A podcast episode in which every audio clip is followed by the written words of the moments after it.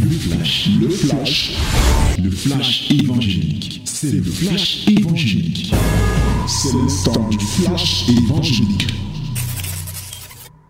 Voici venu le moment de la vérité. La minute de la vérité, la voici. Minute au cours de laquelle nous voulons nous plonger. Nous voulons plonger nos regards dans la loi de la liberté, la loi parfaite de Christ. C'est-à-dire, nous voulons partager la parole de Dieu.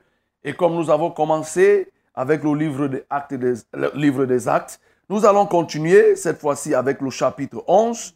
Nous lisons aujourd'hui le chapitre 11. Et comme l'homme de Dieu a coutume de le dire, c'est de se poser la question de savoir quels sont les actes que nous pouvons pratiquer au travers de ce livre des actes.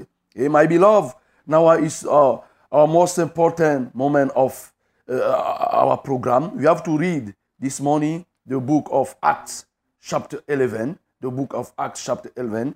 We'll read all the chapter. Nous allons lire tout le chapitre. Allons-y. Cela nous permet de lire et d'apprendre à lire la Bible. Les apôtres et les frères qui étaient dans la Judée apprirent que les païens avaient aussi reçu la parole de Dieu. Et lorsque Pierre fut monté à Jérusalem, les fidèles circoncis lui adressèrent les reproches en disant, Tu es entré chez les incirconcis et tu as mangé avec eux. Pierre se mit à leur exposer d'une manière suivie ce qui s'était passé. Il dit, J'étais dans la ville de Jopé et pendant que je priais, je tombais en extase et j'eus une vision. Un objet semblable à une grande nappe attachée par les quatre coins descendait du ciel et vint jusqu'à moi. Les regards fixés sur cette nappe, j'examinai et je vis les quadrupèdes de la terre, les bêtes sauvages, les reptiles et les oiseaux du ciel.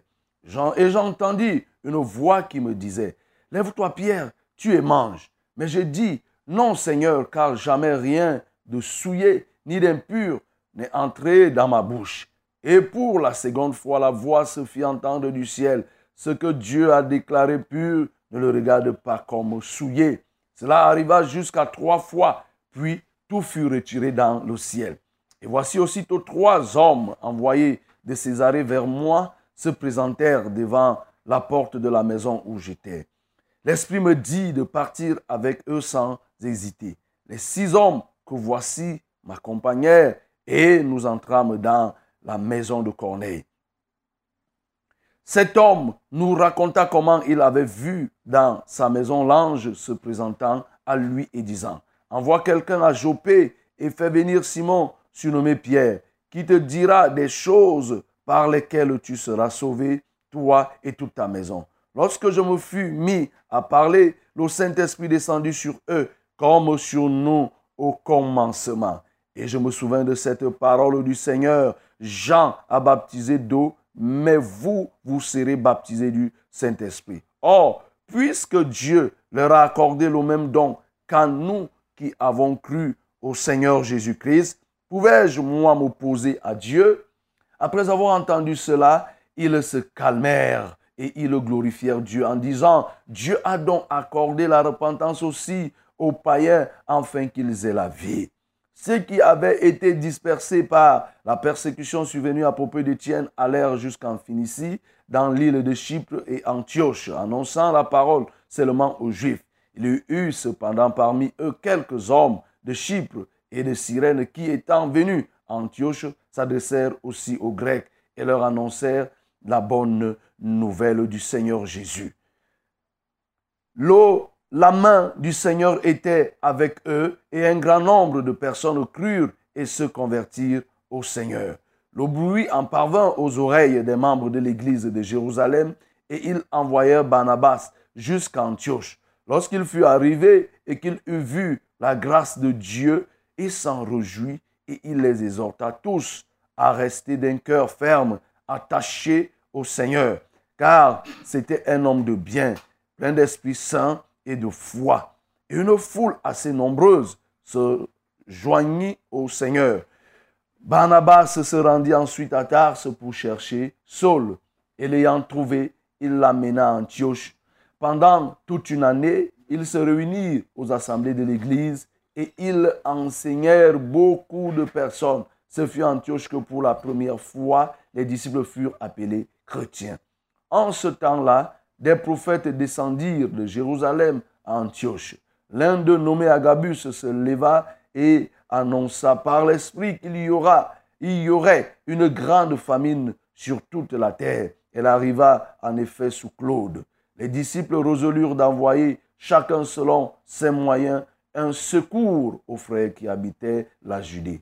Ils le firent parvenir aux anciens par les mains de Barnabas et de Saul. Amen. Voilà le merveilleux, le plat esquis que nous avons à déguster ce matin. Et en le dégustant, nous nous posons une seule question. Qu'est-ce que nous pouvons mettre en pratique dans ce texte que nous venons de lire? Parce que nous parlons bien des actes et des actes qui ont été posés par nos dévanciers, c'est-à-dire les apôtres et tous ceux qui ont été avant nous. C'est là le livre des actes et il est bien de poser les actes quand nous finissons de lire. C'est de ça qu'il est question depuis que nous méditons. Je sais que tu as des actions que tu peux mener et bien sûr, il y en a tellement dans ce texte.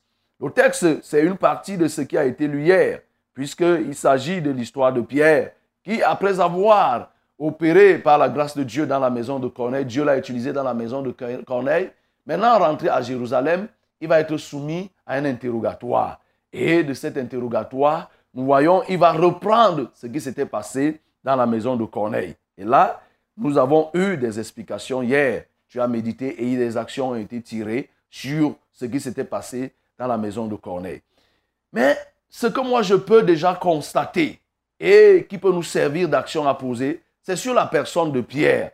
Le comportement de Pierre. Comment Pierre s'est comporté.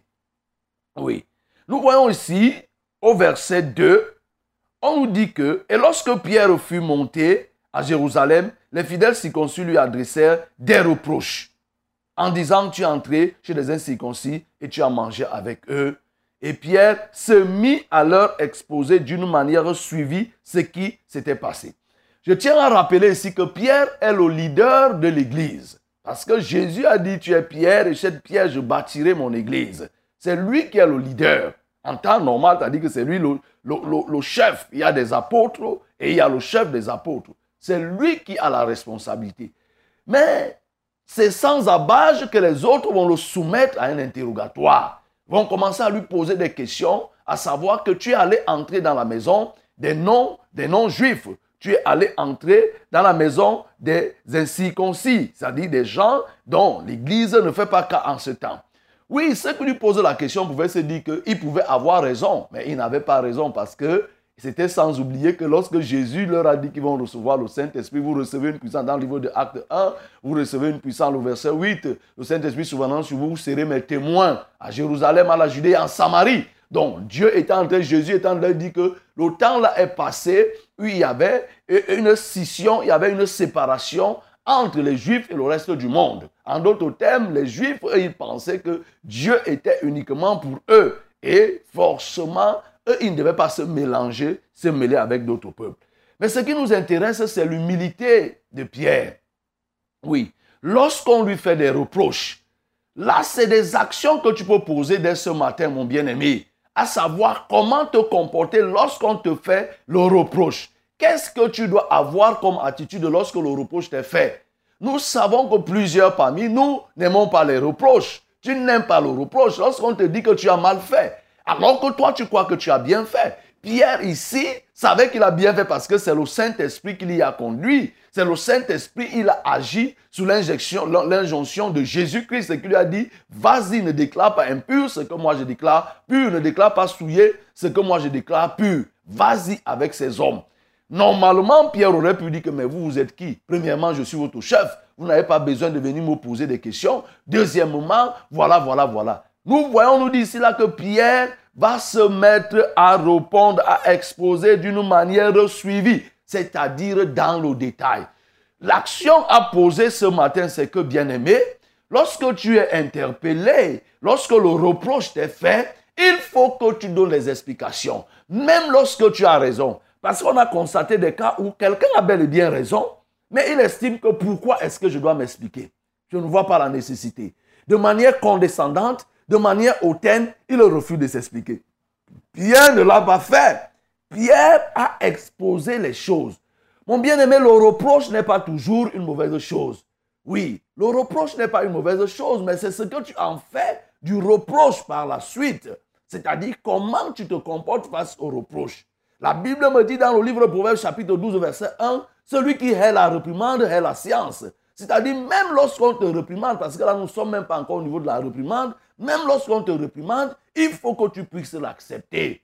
Encore plus forte raison lorsque nous sommes dans un reproche. Ce que nous retenons ici, c'est que nous devons tout simplement expliquer ce qui s'est passé et donner le détail.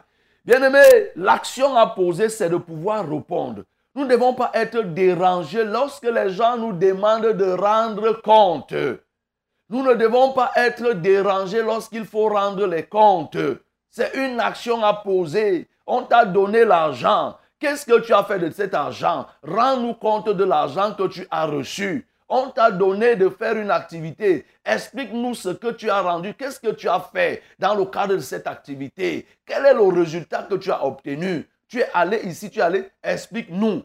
Il faut que ça soit simple. Pourquoi? Parce que ça évite des susceptibilités dans un groupe. Ce groupe était naissant. Si Pierre avait commencé à se comporter en disant que voilà, voilà, ça aurait pu faire éclater le groupe. Mais le sachant, il va s'humilier et il va laisser que il va donner les explications. Tellement il va donner des explications que la situation qui aurait pu dégénérer va se transformer en une situation, en une occasion de gloire. Et au verset 18, on nous dit, après avoir entendu cela, ils se calmèrent et glorifièrent Dieu en disant, Dieu a donc accordé la repentance aussi aux païens afin qu'ils aient la vie. Vous voyez, la situation va être transformée. Ça aurait pu dégénérer, mais ça va devenir une situation de gloire. Une situation de gloire qui va dégénérer, qui va aboutir à une autre action que nous sommes appelés à poser ou à ne pas poser. Parce que quand lisons le livre des actes, nous devons comprendre qu'il y a des actions que nous devons poser, mais les actions qui sont posées aussi doivent nous pousser à ne pas répéter les mêmes actions.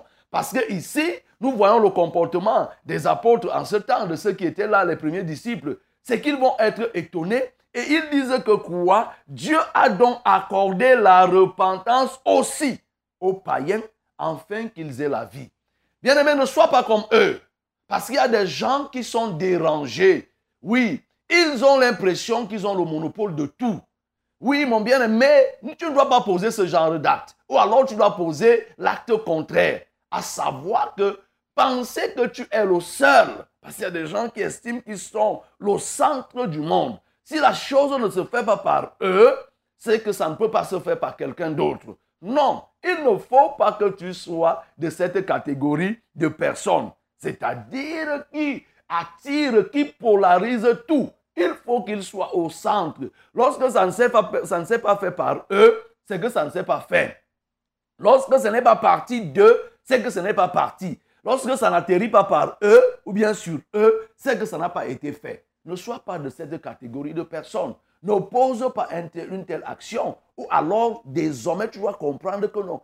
Dieu peut faire au travers de quelqu'un d'autre. Ne sois pas du genre que si quelqu'un d'autre conduit la louange, tu estimes que la louange n'a pas été bien faite. Quelqu'un d'autre conduit l'adoration, tu estimes que l'adoration n'a pas été bien faite. Quelqu'un d'autre fait un travail, tu estimes que non, il n'a pas bien fait. Pourquoi il a pu faire? Pourquoi c'est lui?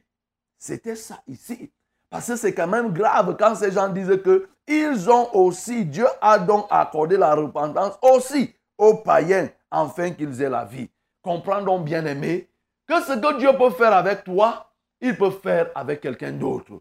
Ça nécessite de la foi et ce qu'il a fait avec quelqu'un d'autre, il peut aussi faire avec toi. Cela implique tout simplement que tu aies de la foi. Oui, que tu puisses avoir de la foi. Mais nous n'oublions pas, bien aimé, cela aboutit sur le fait que, eh, aboutit parce que Pierre a bien géré le conflit, la gestion des conflits dans les groupes, la gestion des conflits dans les groupes. Lorsqu'on ne gère pas les conflits bien, le groupe va éclater. Mais lorsqu'on gère bien le conflit, ça va aboutir, comme on disait, à l'adoration de Dieu. Mais ça peut aussi permettre, comme on voit ici, de ressortir le fond, l'intérieur que ces gens avaient.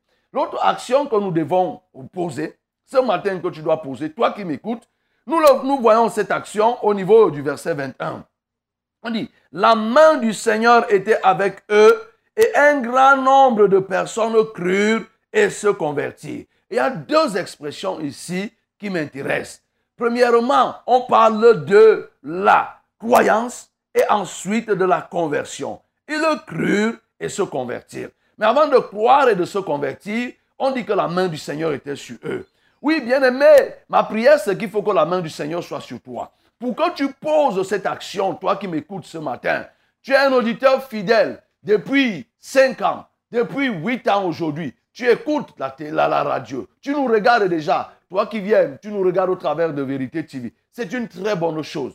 Mais ici, ces gens, lorsque les gens qui avaient été pourchassés, qui avaient été dispersés par la persécution qui était survenue au, travers du maître d'Étienne, comme on avait lapidé Étienne, ils vont annoncer, ils ont annoncé l'évangile.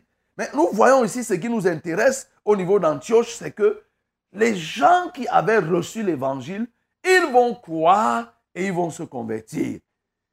Je sais que tu crois. Beaucoup de ceux qui m'écoutent là actuellement, ils croient. Mais combien se sont déjà convertis? La croyance et la conversion, c'est deux choses différentes.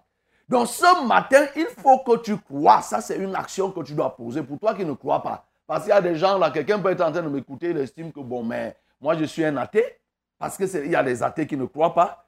J'imagine que toi qui m'écoutes, tu n'es pas athée. Si tu es athée, moi je t'exhorte à croire. Parce que tu n'es pas né de toi-même. Il y a quelqu'un qui t'a créé. Et c'est ce créateur que nous te demandons de donner, de fonder ta confiance en lui. Donc il faut que tu l'acceptes dans ta vie, il faut que tu connaisses. Ne suis pas les choses que les gens te racontent que l'homme est venu du singe. Si toi, homme, on te dit que tu es venu du singe, tu dois te glorifier. Comment toi tu peux penser que tu es venu du singe Toi qui es athée, tu es venu comment? Et on te dit que tu es venu du singe. Le singe est venu de qui? Pourquoi depuis ce temps, on n'a plus jamais vu un seul homme qui soit venu du singe? Donc il n'y a que le premier homme qui est venu du singe. Tu comprends que c'est de l'espouf, c'est du mensonge. Donc comprends qu'il y a quelqu'un qui a tout créé. Il y a eu, fils de David, pourquoi tu viens nous tourmenter avant le temps? Ils savent et ils reconnaissent la toute-puissance du Seigneur Jésus. Mais ce n'est pas pour autant que ces démons se sont convertis. Ils ne se sont pas, les démons ne se convertissent pas. Alors, est-ce que tu es un démon? Parce que toi qui m'écoutes depuis des années, tu écoutes le message qui passe ici depuis des années et qui ne te convertit pas, alors tu vois la place qui est la tienne. Parce que les démons, eux, ils le croient, mais ne se convertissent pas. Si toi, tu écoutes, tu crois, mais sans te convertir, alors tu vois à qui tu ressembles, qui est-ce que tu peux être. Alors, c'est pourquoi ce matin, l'action à poser, c'est de te convertir. Se convertir, c'est quoi? C'est de changer de vie. C'est changer la mentalité. C'est changer la façon de se comporter. Changer le raisonnement changer l'ancienne vie avec la nouvelle vie. C'est ça la conversion. C'est comme si tu partais en Europe, tu as ton franc CFA. Pour entrer en Europe, on n'utilise pas le franc CFA. Tu seras obligé de chercher l'euro ou bien de chercher le dollar. Tu vas convertir. Ça sera une autre monnaie. Tu vois un peu. Donc, ça fait que quand toi-même tu es converti, ce n'est pas ton corps qui va changer, mais c'est ta valeur qui va changer. Voyez, la valeur du franc CFA est convertie en valeur de l'euro. C'est ta valeur qui va changer. La nature intérieure, la nature intrinsèque, la valeur intrinsèque qui va être transformée. Ce n'est pas le corps physique. C'est vrai que par les délivrances et autres, le corps physique sera, pourra bénéficier de cette conversion. Alors, il faut que tu crois comme ces gens. Ils ont cru et se sont convertis.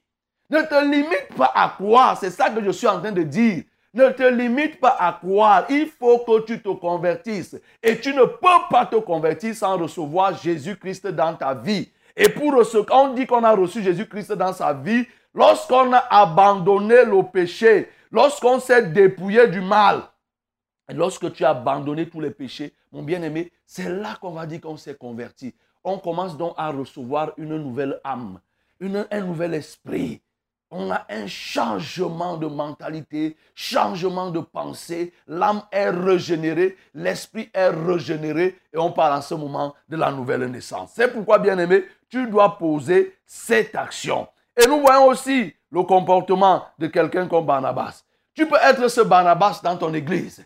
Tu peux être ce Barnabas dans ton église, celui qu'on envoie. Est-ce que tu as déjà les qualités pour être envoyé? Est-ce que tu es, tu as une renommée de telle manière que lorsqu'un besoin se pose quelque part, on pense à toi Est-ce que là où tu es, on peut penser à toi? Est-ce que là où tu es, on peut t'envoyer? Mais nous voyons ici, l'église de Jérusalem a dépêché Barnabas pour aller secourir ceux qui étaient à Antioche. Mais ce qui m'intéresse encore et que tu dois poser comme acte, mon bien-aimé, comme action, c'est le verset 23. On dit, lorsqu'il fut arrivé et qu'il eut vu la grâce de Dieu, il s'en réjouit et les exhorta tous à rester d'un cœur ferme attaché au Seigneur. Lorsque tu as cru, premièrement, et tu as posé l'acte de la, croyance, Deuxièmement, tu te convertis en acceptant Jésus-Christ comme Seigneur et Sauveur personnel. Troisièmement, mon bien-aimé, il faut que tu sois ferme. Il faut que tu sois ferme. Ça ne sert à rien de commencer et d'abandonner après, de faire le feu de paille.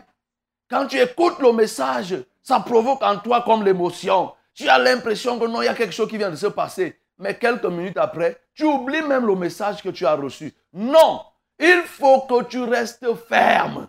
Il faut que tu sois ferme, d'un cœur ferme. Et la fermeté, c'est la caractéristique de la foi. Parce que quand on dit, on définit la foi, la foi est une ferme. On parle, on commence déjà par ferme, est une ferme assurance. Donc, tu ne peux pas dire que tu as cru, tu t'es converti, tu n'es pas ferme, c'est-à-dire que tu commences, tu abandonnes.